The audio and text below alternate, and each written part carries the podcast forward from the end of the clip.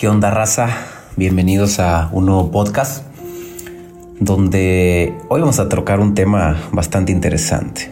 Seguramente has discutido con amigos, con familiares, con tu pareja por la razón y normalmente dicen, pues hay que basarse en hechos, ¿no? Los hechos dicen. Vamos a hablar de eso, vamos a hablar de la famosa objetividad y vamos a cuestionarla un poco. Vamos a cuestionarla a un nivel donde quizás te des cuenta que muchas veces no has tenido razón. O quizás sí, no lo sé. Les saluda Mauricio Benoist, bienvenidos a este podcast de Estratégico. Vamos a entrar con el tema. Recuerden que este podcast no tiene un formato, simplemente es un momento de relajación donde estoy distendido y quiero compartir con ustedes. Si quieres algo con más formato, en mi canal de YouTube tengo más de mil videos, contenidos y entrenamientos más ordenados. Pero estas pláticas lo que busco es desahogarme, pensar en voz alta y compartirlo contigo. Empecemos a entender la objetividad. Normalmente las personas discuten por razones. Los partidos políticos, las religiones, eh, si un equipo es mejor que otro, ¿no? Este, este equipo tiene tantos torneos ganados, este equipo tiene tantos torneos ganados, este otro jugador de fútbol ha metido tantos goles. Entonces normalmente se dice, bueno, hay que basarse en los hechos. Y cuando se habla de hechos, yo les llamo objetividad sin paréntesis. Entonces vamos a distinguir aquí dos, dos tipos de objetividades y vamos a ir como cuestionándola. Objetividad sin paréntesis es cuando decimos que nos basamos en hechos, ¿vale? Hechos que digan las cosas. No, vamos a ver los hechos y te peleas con tu prima. No, no, los hechos son de que tú no fuiste a mi fiesta y de que tú no los llamaste o de que tu mamá te dijo tal cosa. Ok, vamos a llamarle objetividad sin paréntesis. Y la otra dimensión, vamos a llamarle objetividad entre paréntesis. Pero esta es una, dimensión ya más profunda, la objetividad entre paréntesis. Eh, es como la parte estructural, lo que tiene que ver con mi historia personal, con ese ser humano que soy yo, con la idea que tengo del mundo y de los demás. Entonces, cuando tú hablas de parte de ti mismo y tú dices, yo opino que la religión y das tu punto de vista desde lo que tú eres, no desde un juicio, a eso le vamos a llamar objetividad entre paréntesis y es objetividad bastante interesante, por eso la ponemos entre paréntesis para que realmente resuene. Pero vamos a cuestionar la objetividad sin paréntesis. Este concepto lo maneja Humberto Maturana, una persona eh, muy estudiada en el tema de la ontología, escritor de muchos libros de ontología, creador de una de las metodologías de coaching ontológico. Así que vamos a cuestionarla. Cuando hablamos de la objetividad sin paréntesis, em, las, las personas actúan como si lo que dice fuera válido. Lo que estoy diciendo es válido porque es objetivo, no porque yo quiero que así sea. Es la realidad. Son los datos, son las mediciones, no yo. Cuando yo responsabilizo a los datos, a las mediciones, a las estadísticas, Estoy hablando de una objetividad totalmente sin paréntesis. Toda verdad objetiva es universal, es decir, válida para cualquier observador, porque es independiente de lo que éste hace. La razón se funda siempre en premisas aceptadas a priori. Entonces, fíjate qué interesante. Vamos a poner ejemplo de un partido político. Un partido político verde, por ponerle un color, tiene datos y tiene números y tiene estadísticas y basado en sus datos, números y estadísticas genera una ideología de mensaje. El partido político diferente, el amarillo o el rojo, tiene datos, tiene estadísticas y tiene mediciones. Y basada en sus datos, estadísticas y mediciones, genera su ideología de mensaje o su ideología política. Entonces, si vemos y si nos situamos un poco en cada uno de los espacios de ambos observadores, pues ambos tienen una objetividad basada en datos y es una objetividad sin paréntesis, es una objetividad bastante vacía. ¿Qué nos quiere decir esto? Que cada vez que nosotros nos basamos en datos, estamos basándonos en un dato observado desde un solo observador. Los números, las estadísticas son muy relativas y nunca serán vistas de la misma manera. Entonces cuando tú dices, no, no, no, pero es que la economía cayó un 20%, ese 20% puede ser interpretado desde muchas ideologías y desde muchos fundamentos. Entonces es muy interesante entender esto. ¿Qué nos quiere decir la objetividad sin paréntesis? Que cuando hay objetividad sin paréntesis y me baso en datos, realmente no estoy siendo objetivo, porque estoy generando una ideología basada en lo que yo puedo observar. Y esto pasa en las parejas todo el tiempo. Vamos a poner un caso más, más, más banal, más corriente, más natural. Em, una pareja de, una pareja, una pareja, ¿vale? Eh, el hombre dice, no, es que yo pensé que tú estabas enojada conmigo y es por eso que yo no te invité a cenar el viernes en la noche. Entonces ella dice, no, yo había pensado, ¿vale? Que no me invitaste a cenar porque tú estabas enojada conmigo. Entonces le dice, no, fíjate qué curioso, yo pensé que tú estabas enojado. Y ella le dice, no, es que yo pensé que tú estabas enojado. El dato que tienen es que él le habló por teléfono y ella no contestó. Y el dato que tienen es ella es que le devolvió la llamada y él no contestó. Entonces ambos hicieron desde su dato estadístico de que te llamé y no me contestaste y de que fuiste a cenar y no me invitaste, generaron su dato estadístico de que eh, estás enojado, entonces no voy a cenar. Entonces muy interesante, cada quien lo vio desde su perspectiva y desde su mapa. Los datos y los hechos siempre serán vistos con un tono de juicio, con un tono de motivación propia o hasta de autosugestión propia de qué es lo que quiero observar del dato que me están dando. Entonces podemos llegar a la conclusión de que los datos que vemos o que tenemos también tienen maneras de mirarlas desde una objetividad sin paréntesis, o sea, desde una objetividad vacía.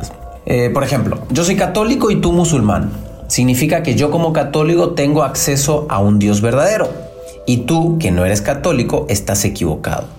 Y lo estás de una manera trascendente ya que la niegas. Entonces, fíjate qué interesante el tema de los católicos y musulmanes, por poner un ejemplo. Entonces, el católico y el musulmán. Entonces, el católico dice, no, es que yo, yo tengo acceso a Dios porque soy católico y tú, tú no. Y aparte la niegas, pues está más cabrón, ¿va?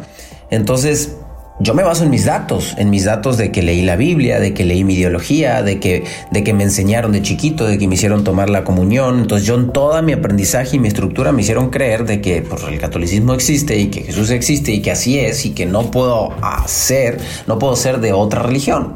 Esto es lo que ocurre en las guerras, por ejemplo, de Irlanda del Norte y en el Líbano. Cada vez que uno adopta una postura de tener acceso privilegiado con una realidad independiente, por ejemplo, como ocurre en el camino explicativo de la objetividad sin paréntesis, el que no está eh, uno está, está, está uno contra uno, por ejemplo.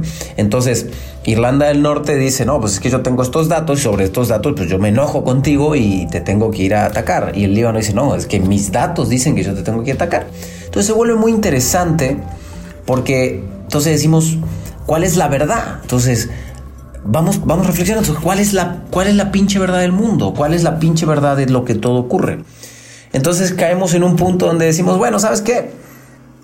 Que aumente la tolerancia. Porque ya yo soy católico y, bueno, y tolero al musulmán y soy, no sé, soy... Em, eh, de Barcelona y tolero a los de Real Madrid y soy de este partido político y tolero a los del otro partido político. Entonces empieza a jugar un papel interesante la tolerancia. Pero la tolerancia es una negación postergada.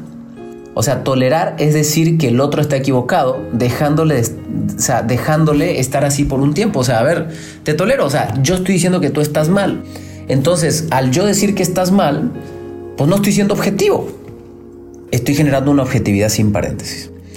Entonces, sé que se transformó esta explicación en un, poco de trabalenguas y es lo que estoy buscando. Recuerden que en este podcast estratégico lo que busco es llegar un poco a la profundidad del mensaje estoy seguro que gente poco profunda no aguantaría este tipo de conversación y este tipo de, de, retórica que estoy generando.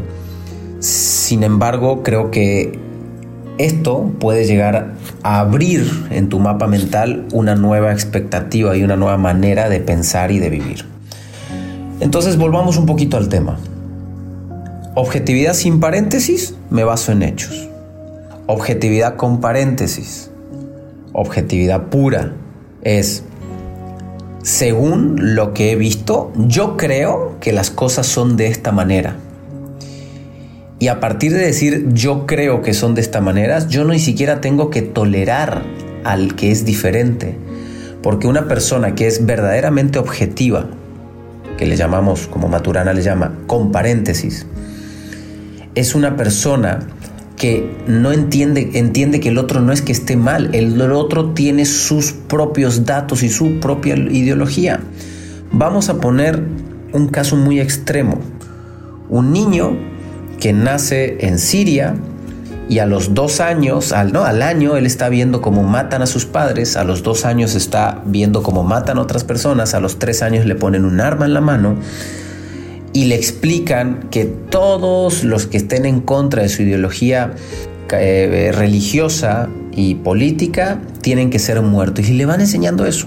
El niño a los 14 años se transforma en un asesino serial de personas que estén en contra de su propia ideología política y religiosa. Si nos situamos en los pies de este niño, realmente él está siendo objetivo, porque desde su realidad desde su concepción, desde sus datos, desde sus estadísticas, desde sus enseñanzas, este niño está haciendo lo correcto.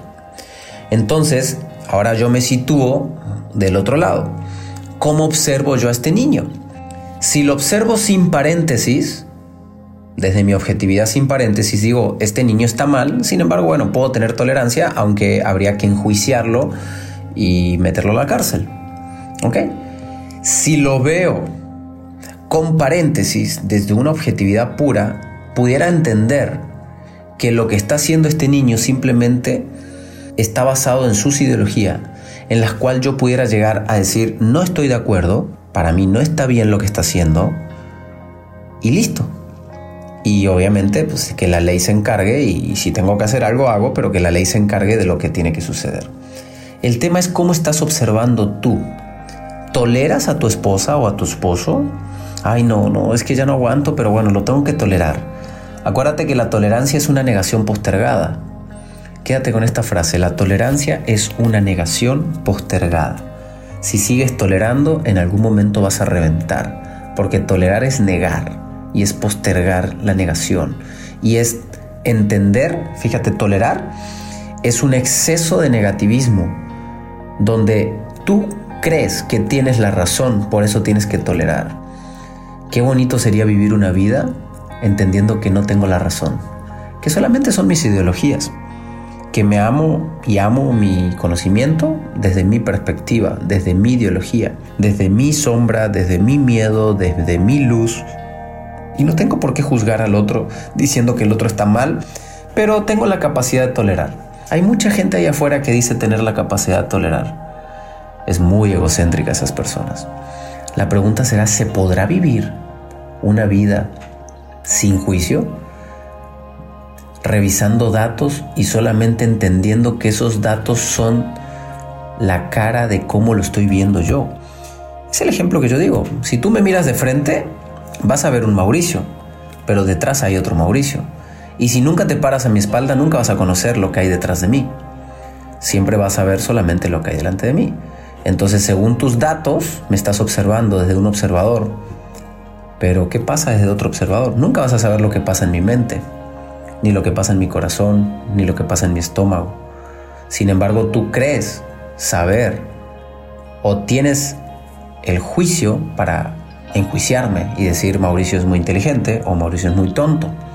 Sin embargo, ni uno ni otro, ni el decir es muy inteligente, ni el decir es muy tonto, te hace verdaderamente objetivo. Te hace verdaderamente objetivo cuando dices, bueno, yo ya vi ciertos datos de Mauricio y según yo, según yo, no estoy de acuerdo en esto, en esto, en esto, pero no considero que Mauricio esté mal. Simplemente él está viendo una perspectiva, unos datos, una cara del mundo que yo no estoy viendo. Quizás Mauricio me pudiera, llegar me pudiera ayudar a ampliar esa, a ver esa cara que yo no estoy viendo. Y yo pudiera pensar que cada uno de ustedes me pudiera llegar a enseñar y mostrar una cara y una realidad que yo no veo. Qué profundo este tema y creo que da para, para llevarlo a profundidad. Entonces, todos tenemos razón. Podemos concluir diciendo de que todos en el mundo tenemos razón. Y podemos concluir diciendo que si sigues tolerando, te estás negando a lo que está ocurriendo y te estás negando a ver. Ábrete, permite conocer, permítete ver Permítete entender por qué un violador viola y por qué un asesino mata. Permítete ver por qué tu pareja te ataca. Permítete ver por qué tu papá o tu mamá te, niegan o se enojan contigo. Permítete ver por qué tus hijos no te hablan.